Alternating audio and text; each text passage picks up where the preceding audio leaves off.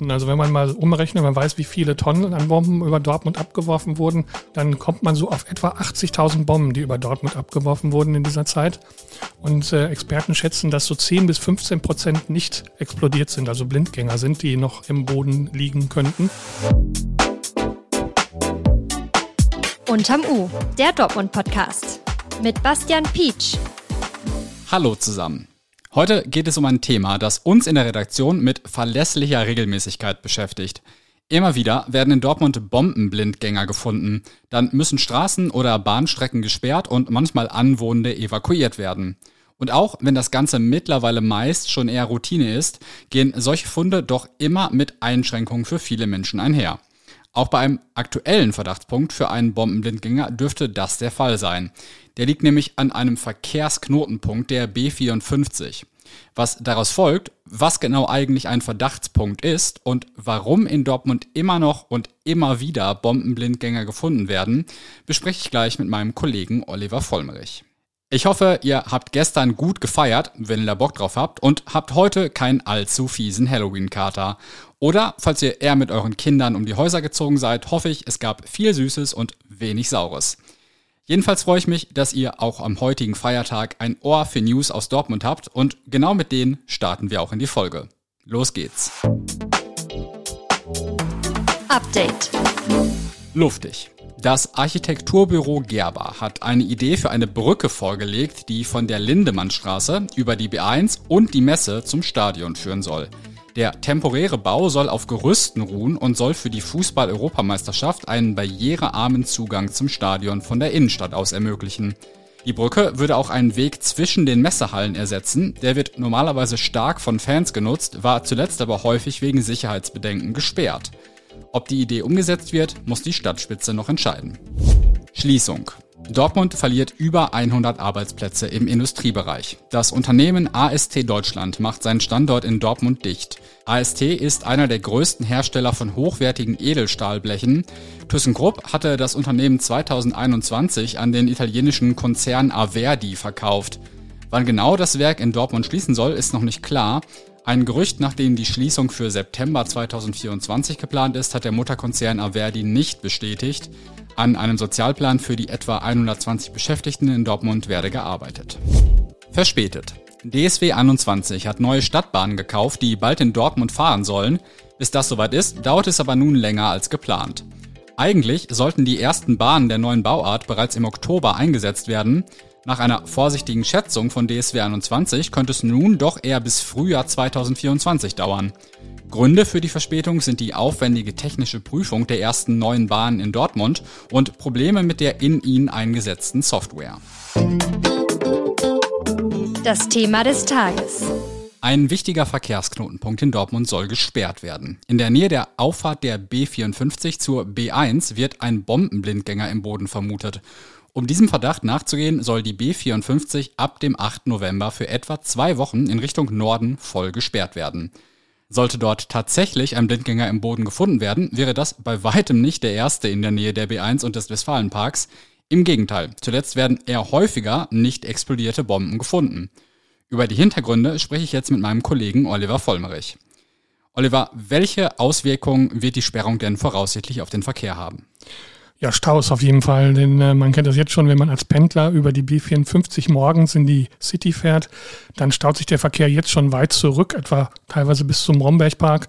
Und ähm, das wird dann natürlich noch verstärkt, wenn dort oben dicht ist, denn der Verkehr soll dann umgeleitet werden über die B1 bis zur Märkischen Straße. Da steht man dann wieder im Stau. Das kennt man auch, wenn man von der Abfahrt äh, des, äh, der B1 auf die Märkische Straße links abbiegen will.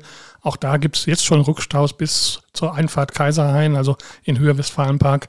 Das wird sich dann nochmal potenzieren, würde ich sagen. Also insofern, ähm, ja, ist es schon eine schwierige Situation für Autofahrer. Bisher spricht man ja nur von einem Bombenverdachtspunkt. Also es ist noch nicht klar, ob da wirklich ein Blindgänger im Boden liegt. Wie ist es denn zu diesem Verdacht überhaupt gekommen? Ja, es werden ja systematisch, bevor Bauarbeiten begonnen werden, Luftbilder ausgewertet. Das ist der Zeit des Zweiten Weltkriegs. Die wurden damals von der äh, britischen Luftwaffe gemacht. Nach jedem Bombenangriff wurde also dokumentiert, wo man getroffen hat und wo nicht.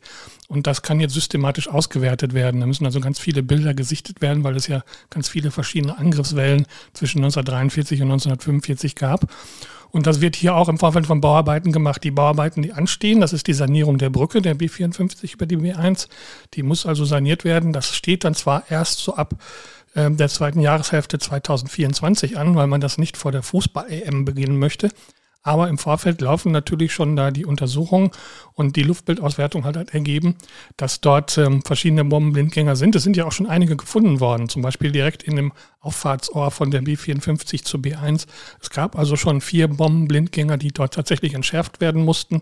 Und jetzt ist noch einer übrig, der unmittelbar unter der Fahrbahn vor der Brücke liegt, also aus äh, Richtung Süden in Richtung Innenstadt.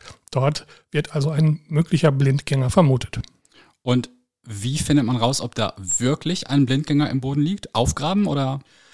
Aufgraben erstmal noch nicht. Das macht man dann sozusagen im dritten Schritt. Der zweite Schritt ist, dass man Sondierungen macht. Es werden also da 37 Sondierungspunkte gesetzt, Bohrlöcher, und über die werden dann Metalldetektoren reingelassen. Und dann kann man also feststellen, gibt es da metallische Gegenstände im Boden. Das wäre dann möglicherweise eine Bombe. Es kann natürlich auch was ganz anderes sein. Ich kann mich erinnern, dass hier irgendwann mal eine Zinkbadewanne oder so im Boden gefunden wurde, wo man einen Blindgänger-Verdacht ähm, hatte. Und die sieht dann quasi in der Vorbereitung genauso aus wie eine Bombe im Boden? Genau, es ist einfach nur ein metallischer Gegenstand, der dann festgestellt wird. Und wenn sich dann dieser Verdacht bestätigt, da ist was Metallisches, dann muss man sich langsam rangraben. Das kann natürlich dann auch dauern. Das muss man natürlich mit großer Vorsicht machen.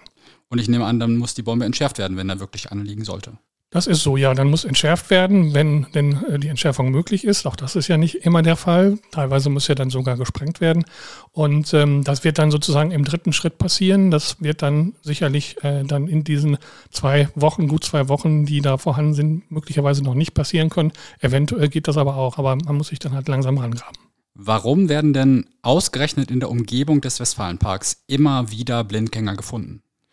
Ja, das sind schon eine ganze Menge äh, gewesen in den vergangenen Jahren. Ich habe nochmal nachgeschaut, so bei uns im Archiv. Es waren ähm, im Jahr 2021 33 Bombenblindgänger nur im Westfalenpark von insgesamt 54 in Dortmund.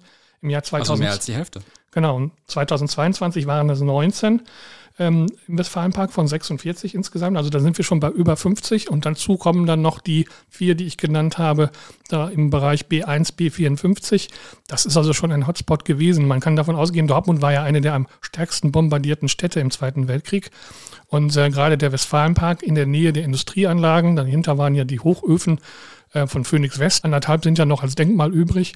Das war sicherlich ein mögliches Ziel. Und dann natürlich auch die B1, die damals noch die äh, Reichsstraße 1 hieß und eine wichtige Verkehrsverbindung war. Das waren sicherlich so neuralgische Punkte, die dann besonders stark bombardiert wurden.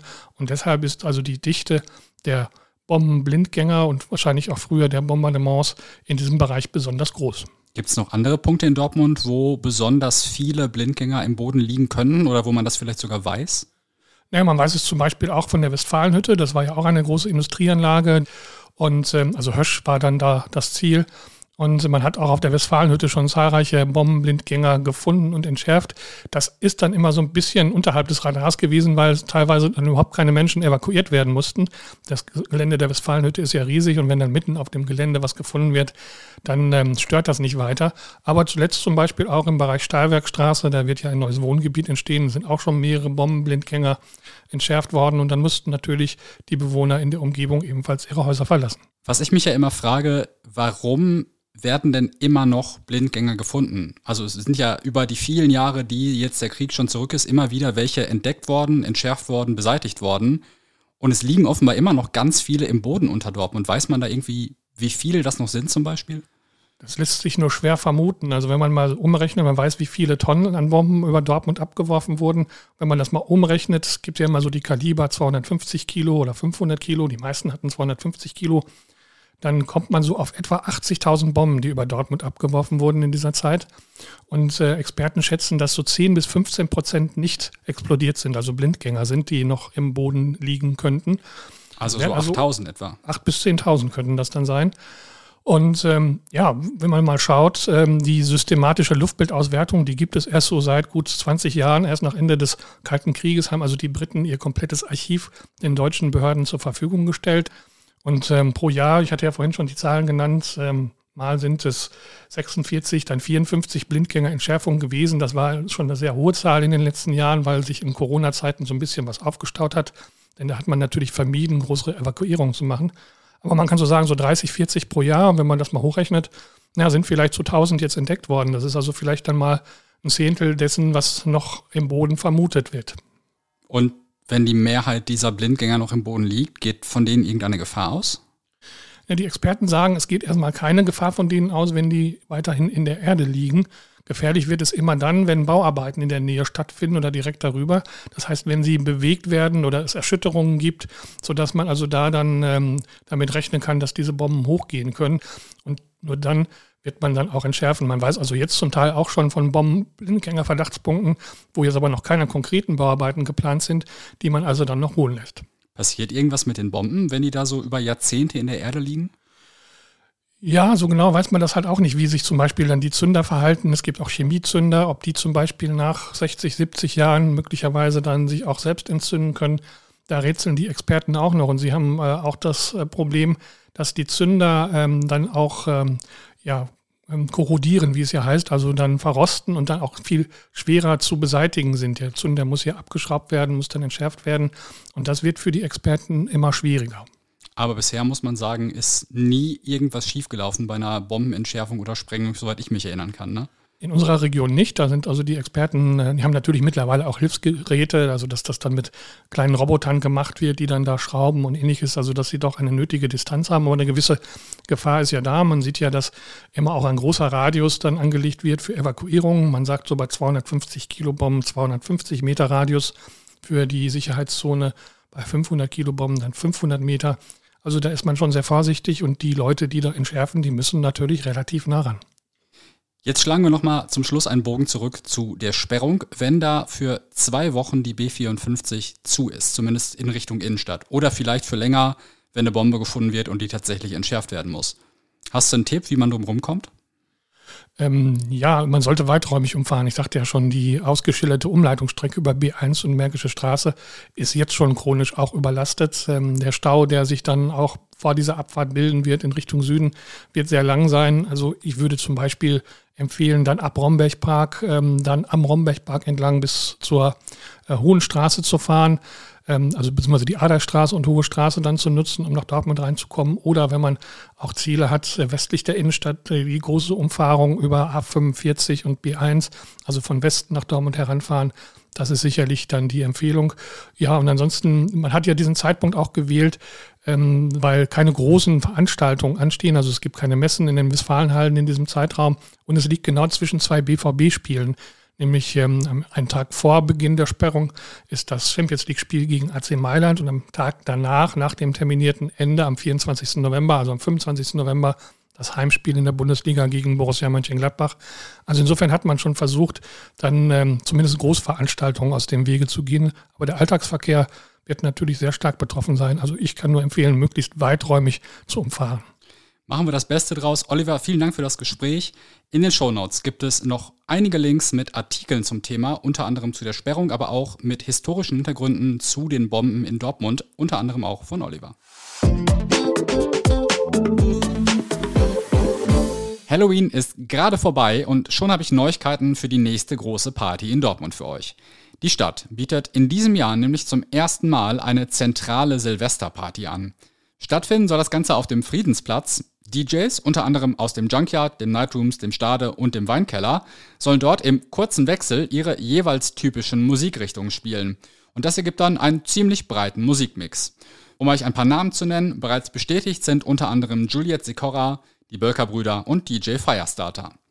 Radio 91.2 Moderator Michael Hendricks wird durch den Silvesterabend auf dem Friedensplatz führen.